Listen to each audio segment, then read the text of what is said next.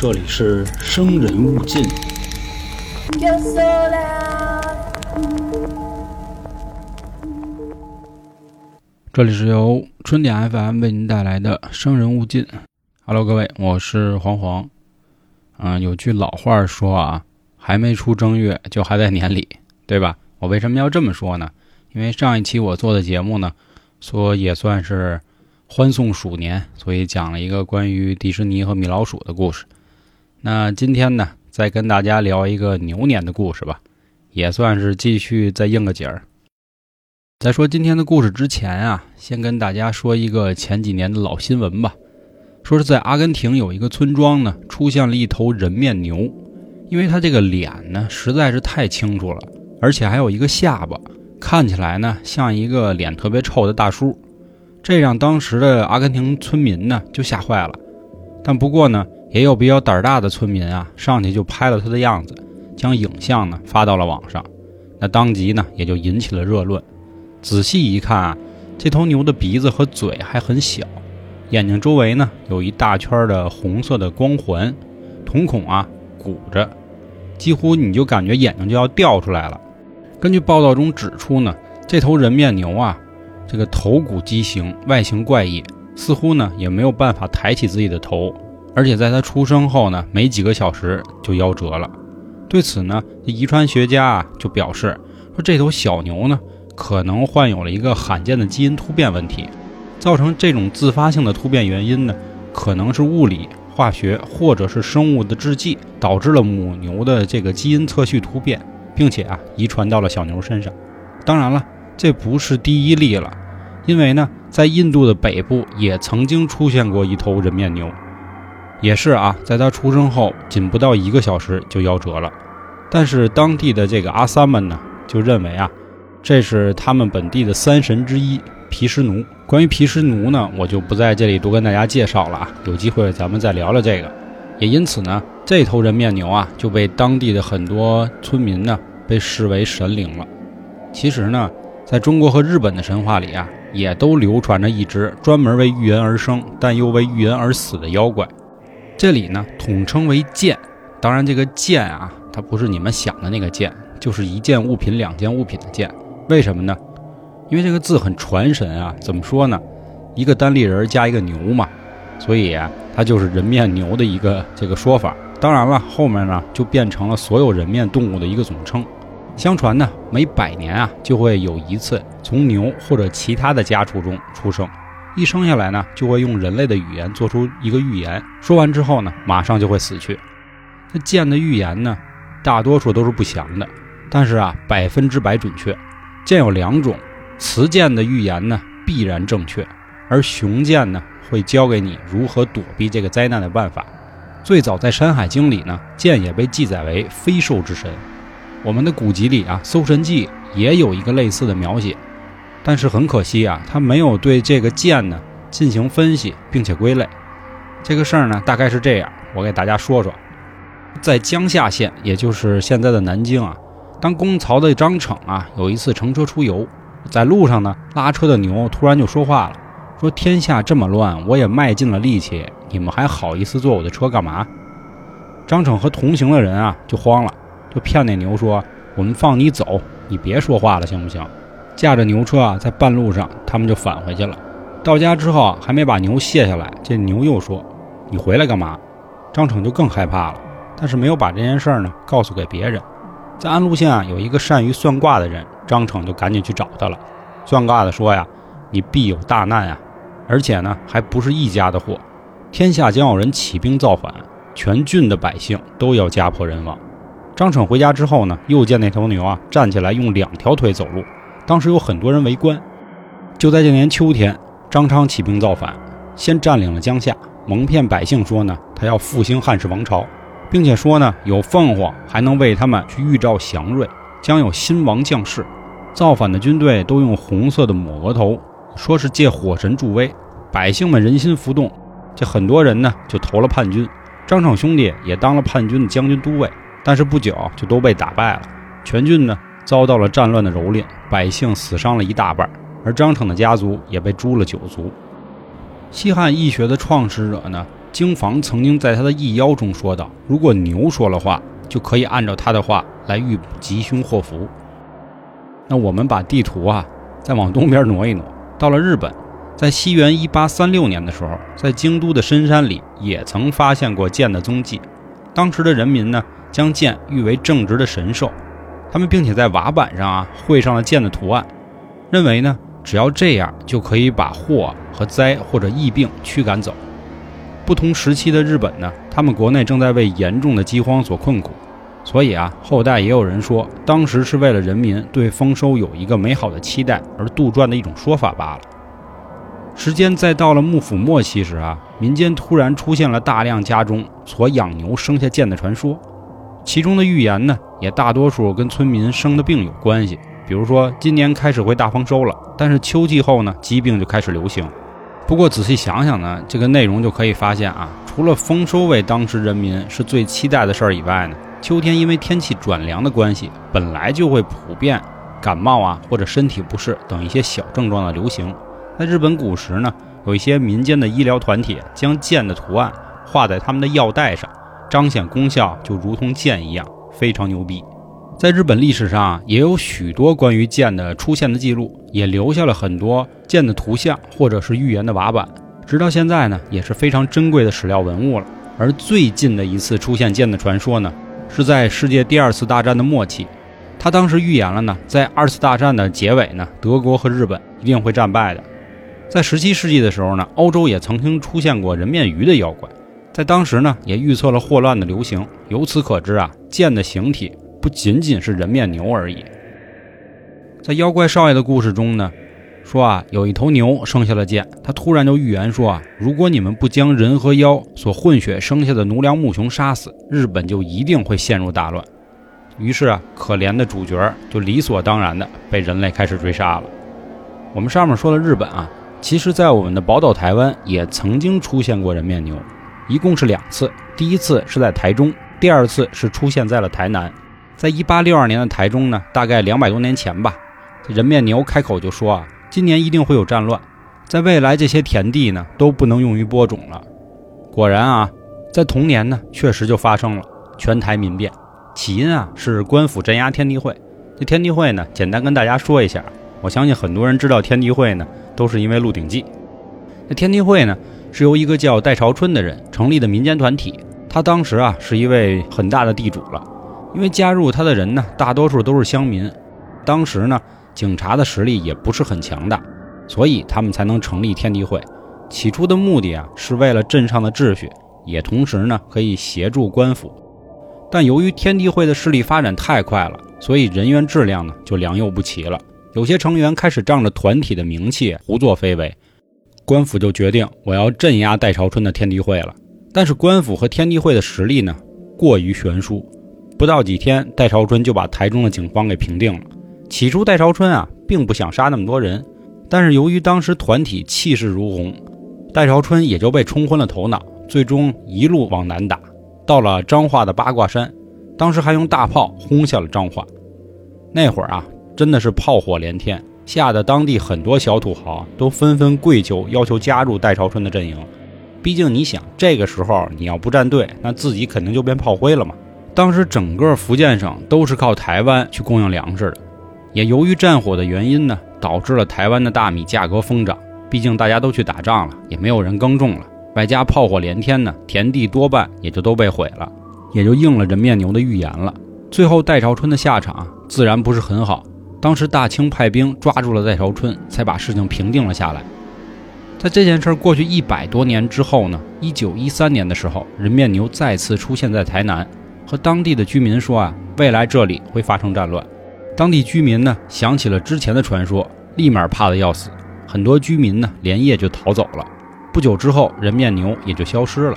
当时呢正处于在日据时期，有个台湾人呢叫罗臭头，他的民族意识很强，聚集了一批热血青年，决定要反抗日军，并且呢选在了农历七月进行起义，预示着啊他们比鬼还可怕。因为农历七月，七月十五是中元节嘛，在很多地方呢，整个七月都是鬼月。但是起义呢，肯定要有武器，所以在五月的时候呢，团员们就进行讨论了：咱们怎么可以获得这些弹药呢？想来想去，他们决定啊去偷日本警察的装备。当时日本人的戒备啊虽然很森严，但是还是被他们攻破了，并且偷走了一批日本的军火。日本人在清点弹药库的时候呢，发现数目不对了，马上就发布了警告，并派出了最优秀的人进行了搜查。在他们还没有找到真凶的时候呢，罗臭头突然出现在了六甲，并且袭击了当地的派出所。他们觉得这罗臭头可够狂的，想要自投罗网，是不是？但是更没让他们想到的是，这罗臭头啊，反抗的太强烈了。最后，他们决定断掉他的粮食。当时日方的人数和军火都要强于罗臭头，所以僵持了几天之后呢，他也感到自己无力招架，但是又想到如果被捕，一定就会被虐杀，所以他选择了自尽而亡。这又应了人面牛的预言。上面呢就是关于人面牛出现的一个所有的记录了吧？从二战后截止到今天呢，人面牛啊也就再也没有出现了。尽管上面有阿根廷和阿三们出现了类似的生物。但是也没有出现什么所谓的预言。和许多的妖怪不同的是呢，人面牛的来源啊毫无文献可查，它的出现单纯是为了预言而生，为预言而死。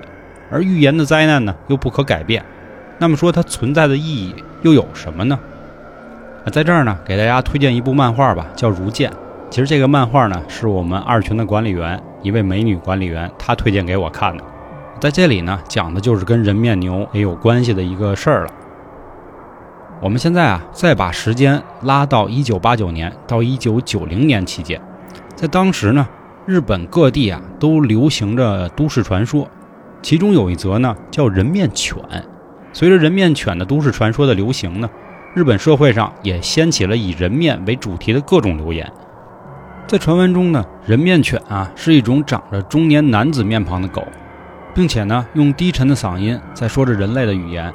虽然啊，它没有传出人面犬攻击人类的事情，但是一般人要是看到人面犬的长相，我觉得就够一梦的。在一九八九年的时候呢，日本女性周刊杂志的记者捏造了一篇报道，报道的大致内容啊是这么说的：在一个下雨的夜里，有一位男子呢开着车在高速公路上行驶，忽然间啊，他瞥见了后视镜里有一条正在追他的狗。男子当时车速大概有一百公里左右，男的就感慨了，说这狗可以呀，跑得够快的。但是那会儿呢，恰巧整个日本啊盛行着各种都市传说，他就有点害怕了，心说这是不是什么妖怪啊？所以就赶紧踩油门，想要甩开那个狗。谁知道呢？车速越快，这狗也跑得越快，车与狗之间的距离呢也越来越近了。这只狗猛地一跳，就和他驾驶的位置平行了。男子呢，从车窗就往外看，这一看可不要紧，这只狗啊，真的长着一个中年男子般的脸，还有着粗大的眉毛、细长的眼睛，嘴呢还跟人一样，就咧开傻笑，看起来呢非常诡异。结果没想到啊，其实是一篇虚构的文章，但是在日本各地广泛流传，甚至还衍生出了不同的故事版本。有的人甚至打电话就直接报警，说希望警察呢可以到他们家把人面犬赶走。在当时呢，最广泛的一个版本是这样的：说有一位男子在餐饮店打工，经常要工作到深夜。有一天呢，到了打烊的时间，男子收拾好厨房的垃圾啊，从后门就走了。在餐饮店的后门呢，有一条小巷，深夜里啊，完全是不会有人经过这儿的。男子在走到垃圾桶的时候呢。发现一只狗呢，正埋着头啊，在垃圾堆里找吃的呢。男的上前呢，就要把垃圾给扔桶里。但是，一般野狗看见人啊，通常都会逃跑。但是这只狗呢，明显不怕人，依然在那翻。男的就担心呢，说别把我们饭店的垃圾好不容易给分类好了，你都给我胡乱乱了。他就吓唬这狗说：“哎，赶紧滚！”结果这个时候呢，这狗好像听懂人话了，慢慢呢就把头转过来，并从嘴里。冲着这人说了一句：“别他妈管我！”男子当时啊慌了，因为在他面前的这张脸啊不是狗脸，而是这狗身体上长了一个中年男子的脑袋，也就是人面犬。那所以说，这人面犬又是什么东西呢？这只所谓的狗呢，拥有一张人类的面孔，而且还会说人类的语言。根据妖怪专家山口敏太郎的考证，说人面犬呢是由怨念集结而成。而此怨念呢，是来自被解雇而自杀的中年男性。听起来呢，感觉是在那会儿泡沫经济下呀的一个悲剧。因此，人面犬的脸呢是一张中年男性的脸。还有一些人面犬的说法呢，可能是因为环境的污染的变异啊，或者生物实验的产物等等。总之呢，是很符合二十世纪末人类对于污染问题的一个担心。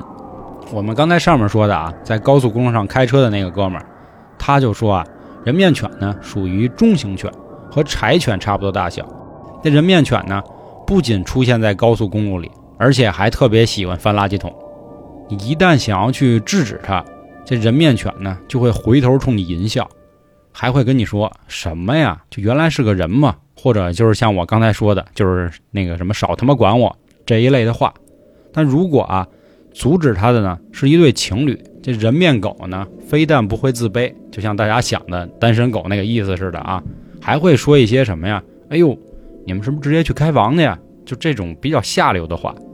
那上面说呢，这个人面犬出现的时间啊，是在八九年到九零年之间。它的形象啊，跟网络呀，还有现代日本都是息息相关的。